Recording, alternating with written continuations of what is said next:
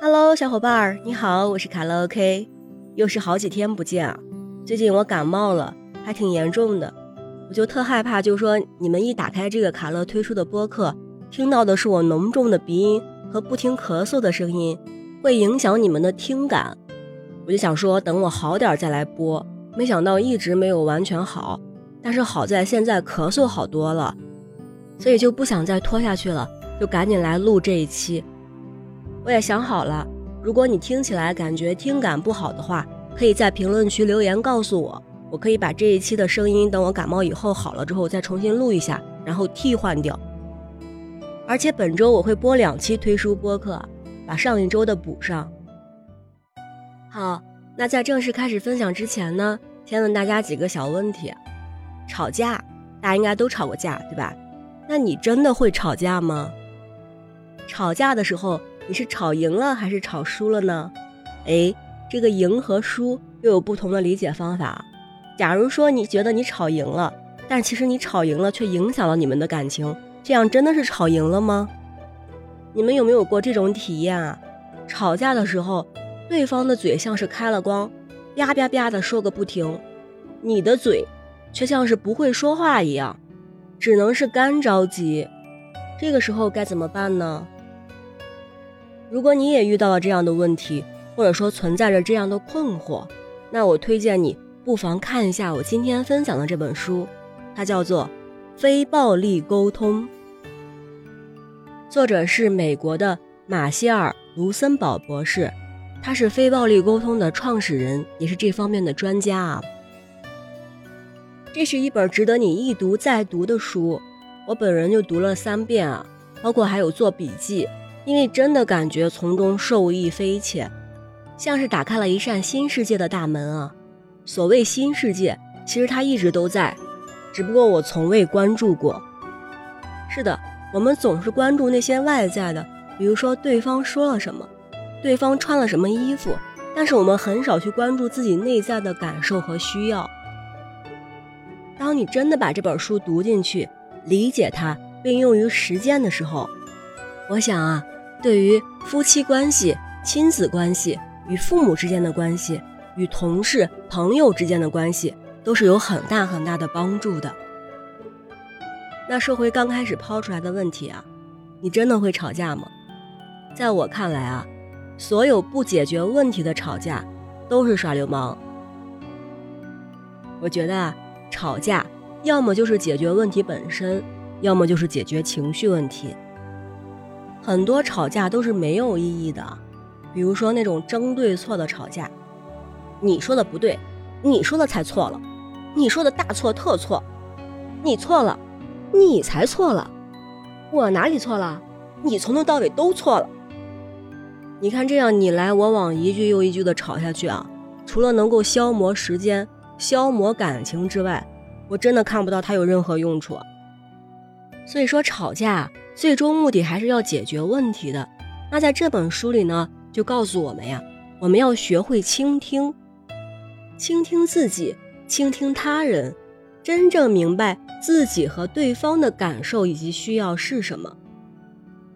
非暴力沟通指导我们转变谈话和聆听的方式，我们不再条件反射式的反应，而是去明了自己的观察、感受和愿望，有意识的使用语言。我们既能够诚实、清晰地表达自己，又尊重与倾听他人，同时根据感受和需要提出明确的请求。这个明确的请求就很重要啊，因为有时候吵来吵去会发现是一场误会，因为你根本不知道对方要的究竟是什么。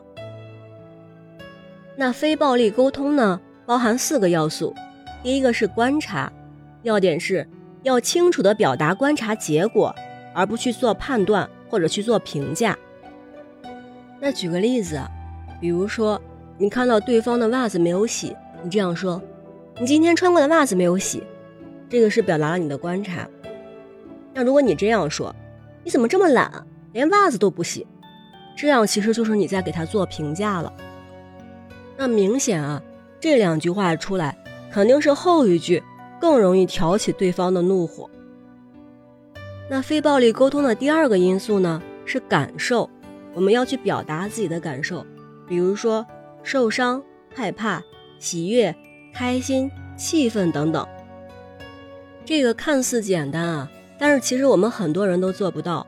有时候我们觉得我们是在表达感受，其实往往我们是在表达想法。比如说，我觉得这很不公平。这里的“我觉得”是你的感受吗？不是，其实是你的想法。这里换成“我认为”其实更恰当。那还拿洗袜子这个事儿来举例啊？假如说我们这样说：“你怎么连洗袜子这个小事都做不好？我觉得你也太没有责任心了。”这样说表达了我们的感受吗？其实没有，我们还是在说我们的想法，在评价别人。那要表达感受，我们应该这样说：不洗袜子虽然是个小事儿啊，但是这会让我很担心，担心你是一个没有责任心的人。你看这样说，我们就清晰地表达了自己的感受，我们很担心。非暴力沟通的第三个要素呢，是需要，说出哪些需要。导致出现这样的感受。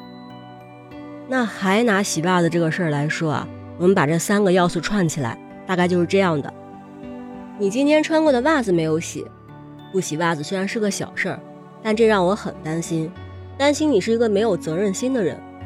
因为我注重整洁，也希望我们能够把各自力所能及的事情做好。那非暴力沟通的第四个要素呢，是请求，结合前三点。我们就可以提出具体的请求，就还拿洗袜子这个事儿来说，那我们就可以说，那今天你把袜子洗一下可以吗？那通过洗袜子这个小例子，我们就可以看出来，当我们清晰的表达了我们的观察、感受、需要，提出了我们的请求之后呢，我们既可以避免一场吵架，同时也让对方真正的理解我们的需要、我们的感受是什么，这样反而有助于加深互相的了解。增进彼此的感情，所以说非暴力沟通啊，真的是很有用的一门学问，值得我们好好的来研读一下这本书。真的是我每一遍读都有不同的感受，这本书里真的有很多小细节是很值得你关注的。那我再来分享一点啊，也是这本书里提到的，然后又经过我的这个提炼的。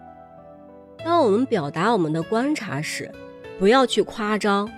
不要总是去运用“总是”“一直”这样的词语，哪怕在吵架中也是。这还是拿那个洗袜子来举例。假如说他这个一周有三四天没有洗袜子，那你就说你一周有三天没有洗袜子就好了。你不要这样说，你这一周总是不洗袜子，你这一周从来都没有洗过袜子。你这样一说呢，他就会觉得，哎，我不是洗过两天袜子吗？你这是冤枉我呀。他那种不洗袜子的内疚就没有了，反而多了一种被你冤枉的无辜。他又可以理直气壮地说：“谁说我从来没有洗袜子啊？我不是洗了两天吗？”你看，你一夸张事实，对事情是毫无帮助的，反而减轻了对方的负罪感与内疚感。现在我们好多小伙伴啊，一吵架就会说：“你怎么总是不回家吃饭啊？你这个孩子怎么一直都不听话？”诸如此类的话。这些话对于我们解决问题都会造成负面影响，我们千万要注意避免啊！所以说呢，这本书真的是一本宝藏书刊，有很多有用的知识等你来挖掘、发现，并且学以致用。那我在这儿强烈推荐啊，《非暴力沟通》，有空一定要看哟。我搜了一下，咱喜马拉雅就有这本书的音频啊，如果你是 VIP 会员的话，可以免费听。如果不是呢，只需要花十九块九就可以收听完整本书，并且呢，它会提供对应的这个文字内容，你可以一边看一边收听。当时这本纸质书是我花三十多买的，所以说真的还蛮超值的。我把这个购买的链接放在评论区了哟，建议反复收听哟。好啦，本期节目就到这儿吧。感谢收听，我们下期再见。